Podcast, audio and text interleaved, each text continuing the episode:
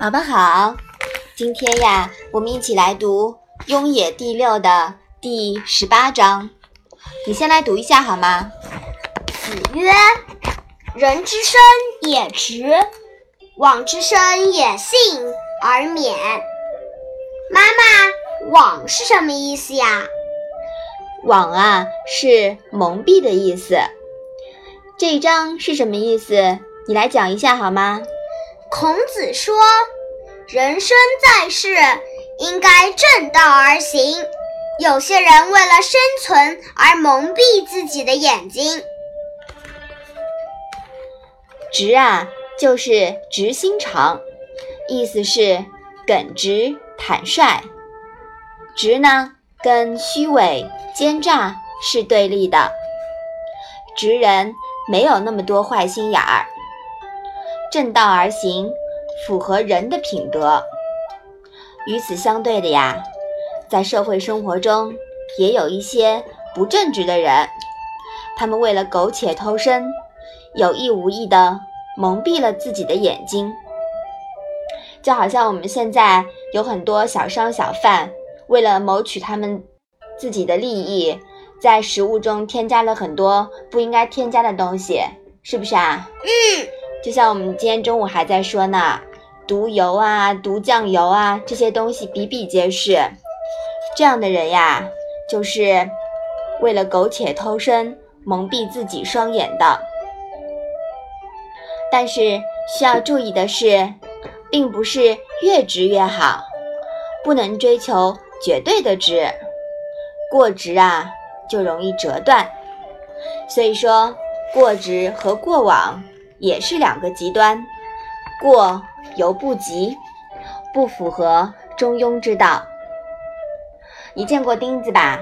嗯，对，有的钉子呀，它是一根笔笔直的；有的钉子呢，它上面有这种螺旋状的纹路，是不是啊？嗯，在实际的应用中啊，笔直的这种钉子，我们用锤子用力敲它的时候，很容易打弯报废的。那么带螺旋的钉子呢？它通过旋转推进，往往呀比直钉子更省力、更易钻、更牢固，而且不容易折断。用两种钉子呀，就很能说明孔子的中庸之道啦。直中有曲，偏反向前而不离正道。你听懂了吗？听懂啦。嗯，《论语》编者呀，在这里插入这句话是有理由的，因为有一种往之深，叫春秋笔法。那春秋笔法呢，是孔子首创的描述写法。现在啊，多说文章用笔曲折而意涵褒贬的写作手法。在文章的记叙过程中，委婉地表达作者的思想倾向，以曲折迂回的方式让人知道，而不是通过议论性的文字直白地表达出来。春秋笔法作为中国历史叙述的一个传统，来源于《春秋》这本书。《春秋》啊，是鲁国的史书。相传是孔子所写的，经学家认为他用每一个字都蕴含了褒贬的含义。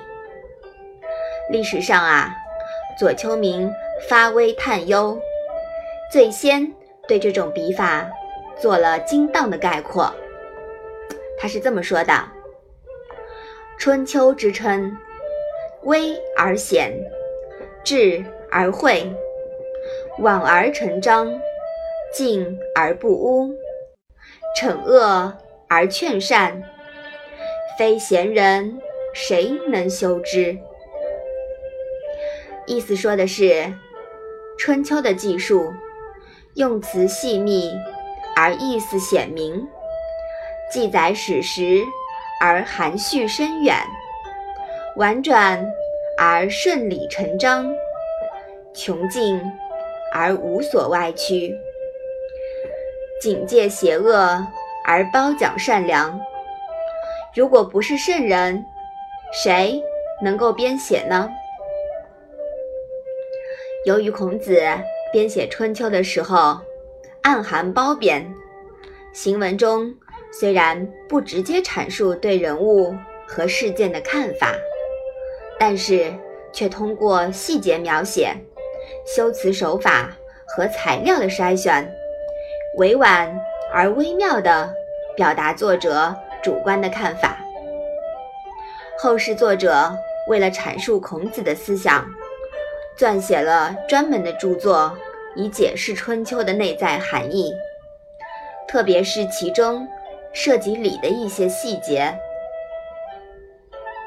春秋笔法在孔子后不断被发扬光大，不但后世的史官大量采用春秋笔法，连庄子都以春秋笔法叙事明理，直至今日。我们看书、看时政新闻，经常都要以春秋笔法的思维逆向来看。所以啊，接下来的《论语》乃至《论语》全篇，春秋笔法比比皆是，读起来既让人扼腕叹息，又不禁拍案叫绝。让我们慢慢的。去领会吧。好了，宝宝，你把这一章再复习一下吧。子曰：“人之生也直，往之生也信而免。”嗯，那我们今天的《论语》小问问就到这里吧。谢谢妈妈。